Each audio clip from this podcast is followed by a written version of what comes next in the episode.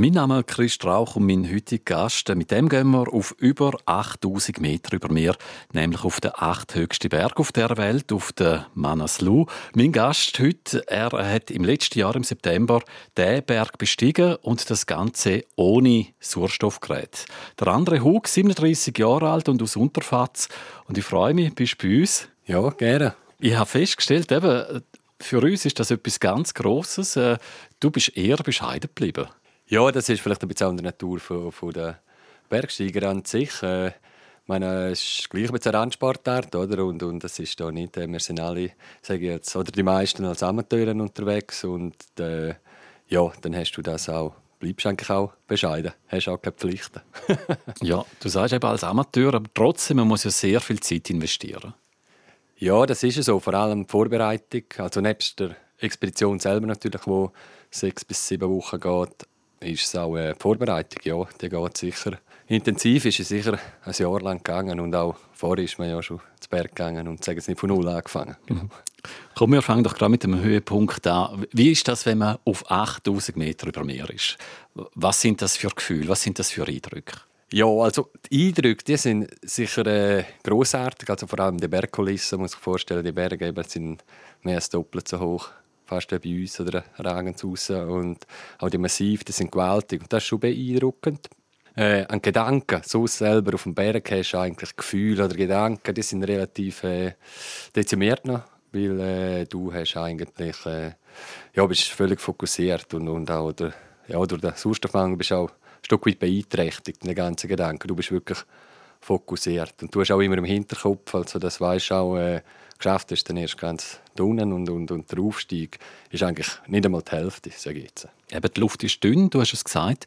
Äh, was macht das mit einem? Ja, zum einen, äh, es ist einfach alles viel anstrengender. Also es ist schon anstrengend, ich sage so, ob 7000 ist schon anstrengend, äh, zu essen, auf äh, das WC zu gehen, äh, zu kochen. Es ist alles anstrengend, wirklich, auch wenn man den Kopf beugt. Das fängt an hämmern. Und äh, schlafen, ja, es ist nicht das Schlafen, das wir uns vorstellen. Und äh, ja, es tärt einem schon aus. Man muss wirklich fokussiert bleiben. Ein gewisser Teil bist du ein bisschen am Limit oder mal ein. also jetzt aufs WC gehen, auf 7000 Meter über Meer. Wie funktioniert das? Ja, also zum Glück, oder zum Glück, äh, man, ist ja dann, man braucht fast alles, was man, sich, wo man zu sich nimmt. Respektive, man hat ja eigentlich zu wenig, man nimmt viel vom Körper. Und wenn man dann gleich, äh, vor allem trinken, ist das Wichtigste. Äh, Essen ist sehr reduziert und wenn man muss, ja, dann muss man dann halt rausgehen, respektive in der Nacht, wenn es wirklich zu kalt ist, ja, hat man eine Flasche dabei. Die gibt dafür dann auch im Schlaf sogar warm. Ja.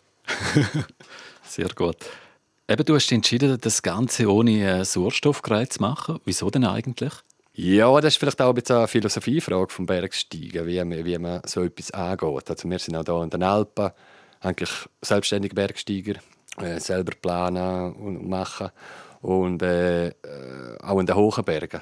Dort ist es eigentlich so, du, und du willst gehen, dann kannst du, dann kannst du dich entscheiden, ob du eigentlich willst einen Support angewiesen Das heißt mit einem persönlichen Sherpa und auch mit äh, Sauerstoffgerät. Aber in meinen Augen ist das eigentlich nicht die Herausforderung, die man sich dann eigentlich stellt. Also man tut den Berg wirklich degradieren um gut 1000 Höhenmeter und so hätte ich auch können auf einen 7000er gehen, wo ich auch schon war.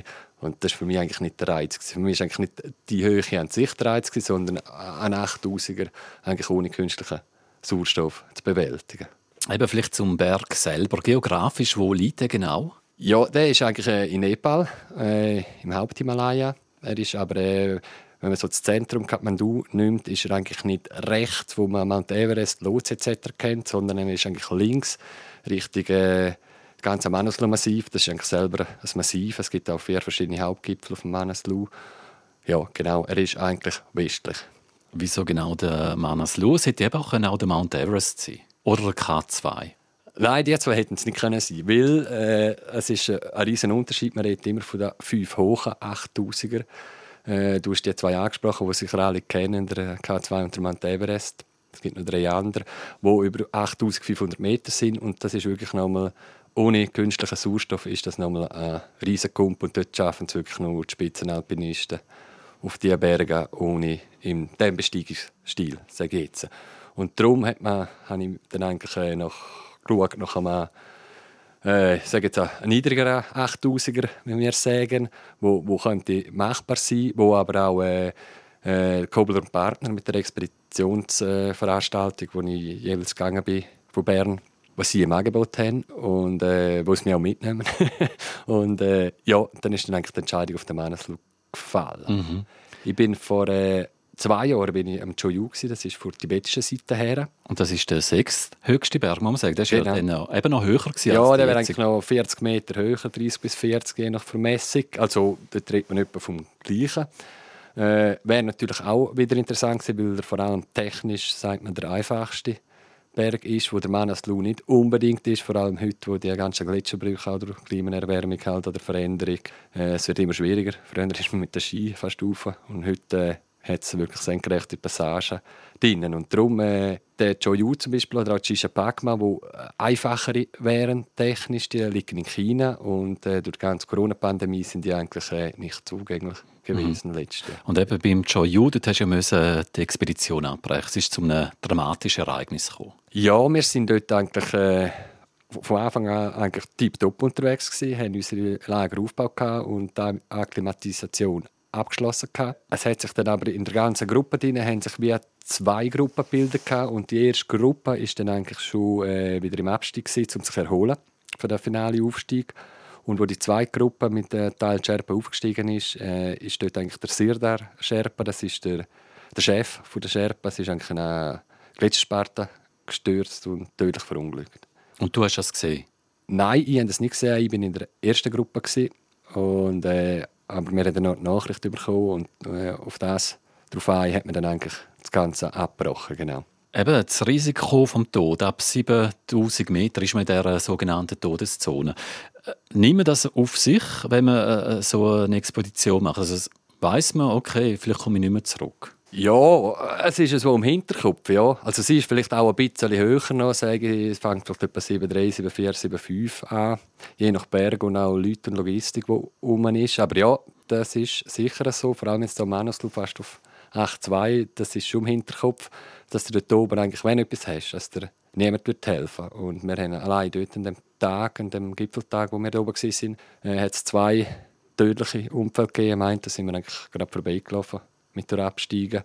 Ja, hätte auch uns können passieren Es ist wirklich einfach, ich meinte, dort war Herz oder Lunge. Gewesen. Ja, es hilft dir dann niemand mehr dort. Hm. Erfrierung, oder? Man weiß ja vom Reinhold Messner, äh, Gliedmassen, die abgefrieren. Kennst du so etwas auch? Ja, also gerade ganz abgefrieren, nur aus der Theorie, aber das ist natürlich auch das Risiko, das man sich halt, äh, mit, äh, ohne Sauerstoff geht, ohne künstlichen äh, ein Stück weit auf sich nimmt. Weil die Blutung ist natürlich extrem vom Sauerstoffgehalt abhängig und ja, das ist ein erhöhtes Risiko, das man eingeht halt vor Erfrierungen. Ich habe zum Glück mit den Füßen ich immer schon gut gehabt, Holzanlängen, aber habe auch dermal super gehabt, habe wirklich können mit der gleichen Socken, Baumwollsocken, wenn ich da Turnen gehe, wirklich. aber in den Händen hatte ich schon auch äh, ein Problem gehabt, in den Zeigefinger.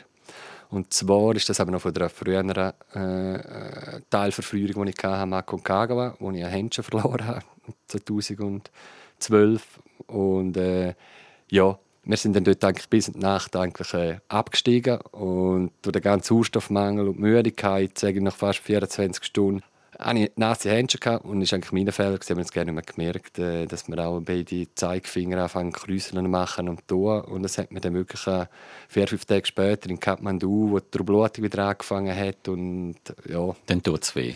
Es hat wirklich weh, ja. das selten so weh gehabt. Aber zum Glück, es ist alles äh, ganz geblieben, es ist alles wieder gekommen. Meint, dann ist es knapp dran, aber es ist alles wieder gut das heißt auch mit einer Coolness, muss ich sagen. Zwei 7000er, die du gemacht hast, und dann eben da über 8000er.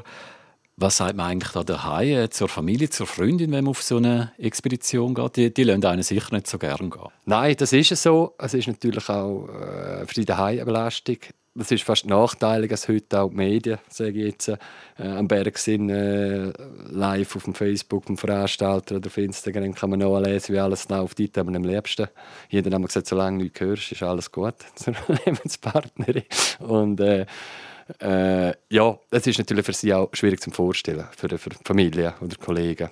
Etc. Wenn du, wenn du das nie selber erlebt hast oder nicht weißt, wie es dort ist, dann kannst du dir das fast nicht vorstellen. Eigentlich. Es ist eigentlich auch zum Vorteil. Ja. Mhm. Äh, sagen kannst du nicht viel. Eben, ich habe immer gesagt, solange nichts hören, ist das ein gutes Zeichen. Ähm, das war ein riesiger Druck in dir, um einfach mal einen 8000er zu machen. Also, woher kommt denn der Druck oder woher ist denn der gekommen? Ja, man tut sich den Art ein bisschen selber auferlegen. Es ist halt schon Kö äh, Königsdisziplin, wenn man sagt, vom Höhenberg steigen, ist schon ein 8000er ohne künstlichen Sauerstoff. Und äh, ja, um das mal können erreichen ja, das war eigentlich mein Ziel. Gewesen. Ich sage jetzt, andere haben vielleicht Ziel, um äh, hier in den Alpen, 7, 8, noch höher klettern oder Sport klettern. Und meine Ambitionen sind eigentlich eher im kombinierten Teil, also mit Schnee, Fels und Eis und, äh, und an, an, der Höhe gelegen. Genau, dort fühle ich mich eigentlich am wohlsten. Und jetzt ist Schluss? Ja, äh, wie gesagt, äh, aber auch ein paar traurige Schicksale dürfen erleben in den Bergen, vor allem eben halt in den Hochen. Und äh, ich hatte jedes Mal Schwein, gehabt, muss man sagen. Und bin wieder gesund daheim. Und darum war das jetzt eigentlich ein guter Abschluss. Gewesen. Es sind auch vielleicht familiäre, äh, mal andere Interessen da, oder Veränderungen und, und ja, genau, wo, ja, kommen auch neue Lebensabschnitte. Aber das Bergsteigen selbst ist sicher nicht fertig, aber die ganz hohen Sachen, ja, das ist für mich jetzt eigentlich gut so. Andere Hug Wunderfahrt, einer von den wenigen Bündner, der einen 8000er bestiegen hat. Danke, bist mein Gast gewesen. und nochmal eine Gratulation zu dieser sensationellen Leistung. Danke vielmals.